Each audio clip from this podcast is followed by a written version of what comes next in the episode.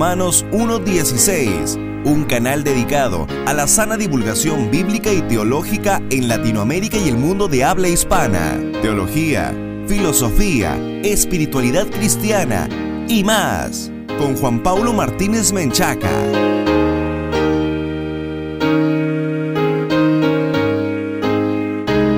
Bienvenidos patrocinadores y amigos a un nuevo programa de Romanos 1.16, el encuentro de divulgación bíblica y teológica para la gloria de Dios, programa con sentido de los latinoamericanos que aman la infalible, suficiente e inerrante palabra de Dios. Yo soy Juan Pablo y me da mucho gusto que estén con nosotros conectados una vez más. Si esta es la primera vez que escuchas Romanos 1.16, te queremos invitar a que nos visites en nuestro sitio web oficial www.jpaulomartinez.com. Vas a acceder a un montón de recursos gratuitamente que te van a equipar mejor para enfrentar los desafíos que presenta la posmodernidad. Romanos 1.16 existe gracias a la generosidad de los patrocinadores que están hombro con hombro con nosotros en esta tarea de divulgación bíblica y teológica para la gloria de Dios. Puedes unirte en Patreon en www.patreon.com diagonal J. Paulo Martínez. También estamos contentos porque hemos activado una nueva forma en que puedes apoyar nuestro ministerio radial a través de Buy Me a Coffee que es un círculo naranja donde aparece un dibujo de un café en nuestro sitio web oficial. Solamente debes dar clic allí y puedes apoyarnos por una sola ocasión sin necesidad de ingresar a una membresía. Nos encantaría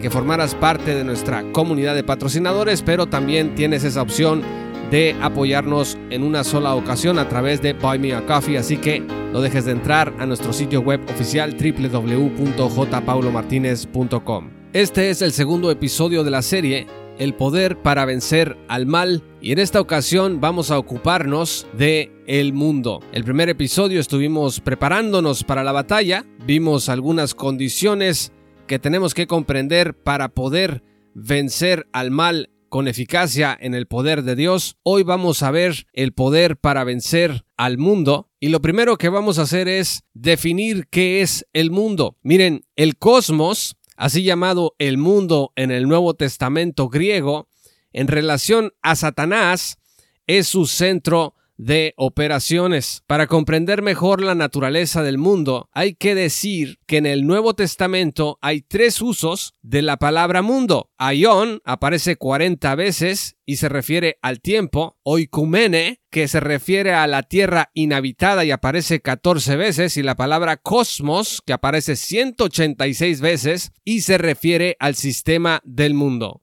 Sobre este cosmos, sobre este sistema del mundo, es que Cristo designa a Satanás, escuche usted, como amo y príncipe. Sean tan amables de acompañarme en sus Biblias en Juan capítulo 12, versículo 31. Juan capítulo 12, versículo 31 dice, El juicio de este mundo ha llegado ya y el príncipe de este mundo va a ser expulsado. ¿De quién estamos hablando aquí, amigos? De Satanás. Dice que el príncipe de este mundo va a ser expulsado. En este mismo sentido, vean ustedes lo que dice el capítulo 14, versículo 30. Ya no hablaré más con ustedes porque viene el príncipe de este mundo, repito, porque viene el príncipe de este mundo, él no tiene ningún dominio sobre mí. Y finalmente en el capítulo 16, versículo 11 dice la escritura, en cuanto al juicio, porque el príncipe de este mundo ya ha sido juzgado. Vemos entonces cómo Jesús denomina príncipe de este mundo a Satanás. Ahora, lamentablemente, esta verdad ha sido pasada por alto por muchos cristianos. Miren, muchos cristianos piensan que ver al diablo como una autoridad sobre el cosmos es un asunto de carismáticos extremistas. Algunos ya casi dejan de creer en la existencia del diablo. Es verdad, amigos, que Satanás actúa en el mundo bajo la soberanía de Dios, pero eso no resta su terrible virulencia e impacto. Saber que Él opera bajo la soberanía de Dios no te va a proteger de sus ataques. Es decir, no es en realidad un remedio eficaz contra el mal el que tú sepas que Dios está controlando al enemigo. Fíjense lo que dice Santiago 4, versículo 4. Oh almas adúlteras, ¿no sabéis que la amistad del mundo es enemistad contra Dios? Cualquiera pues que quiera ser amigo del mundo, se constituye enemigo de Dios. Los cristianos entonces debemos evitar a toda costa sustituir el amor de Dios por el amor del mundo, porque el príncipe de este mundo es Satanás, y si nosotros amamos al mundo, amamos el principado de las tinieblas. Fíjense lo que dice Santiago 1, versículo 27. La religión pura y sin mancha delante de Dios nuestro Padre es esta, atender a los huérfanos y a las viudas en sus aflicciones y conservarse limpio de toda la corrupción del mundo. Ahora amigos, ¿qué incluye este principado de Satanás sobre la tierra? Incluye cuando menos dos cosas. En primer lugar, incluye gobiernos despóticos y codiciosos.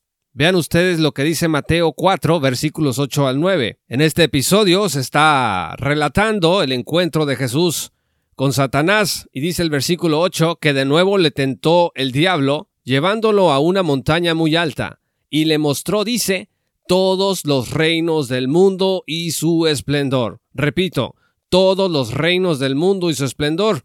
Y el versículo 9 dice, todo esto te daré si te postras y me adoras el príncipe de este mundo ofreciendo aquello que está bajo su influencia. Por eso lo primero que contiene el mundo es el sistema de gobierno despótico y codicioso. Y en este mismo sentido, Lucas 4, versículos 5 al 6 dicen, Entonces el diablo lo llevó a un lugar alto y le mostró en un instante todos los reinos del mundo, sobre estos reinos y todo su esplendor, le dijo, Te daré la autoridad porque a mí me ha sido entregada y puedo dársela a quien yo quiera. Satanás está aquí haciendo una declaración muy, pero muy impactante. Dice que estos reinos, estos gobiernos del mundo, le han sido dados a él y que él puede dar la autoridad sobre esos gobiernos a Jesús si Jesús le adora. No nos debe de quedar duda entonces de que este principado de Satanás es muy poderoso. La segunda cosa que contiene el mundo son los sistemas educativos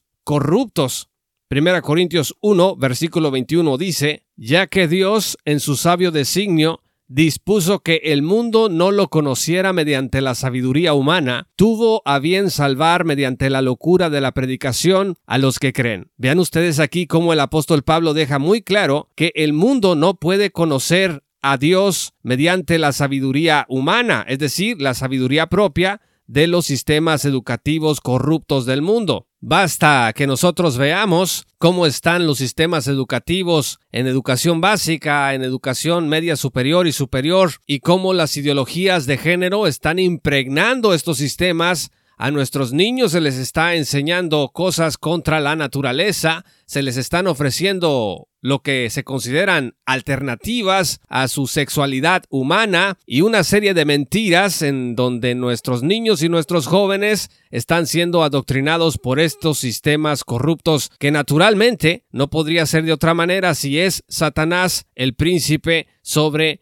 tanto los gobiernos despóticos y codiciosos como estos sistemas educativos corruptos. Vean ustedes lo que dice 1 de Juan 2, versículos 15 al 17. Dice el apóstol Juan, no amen al mundo ni nada de lo que hay en él.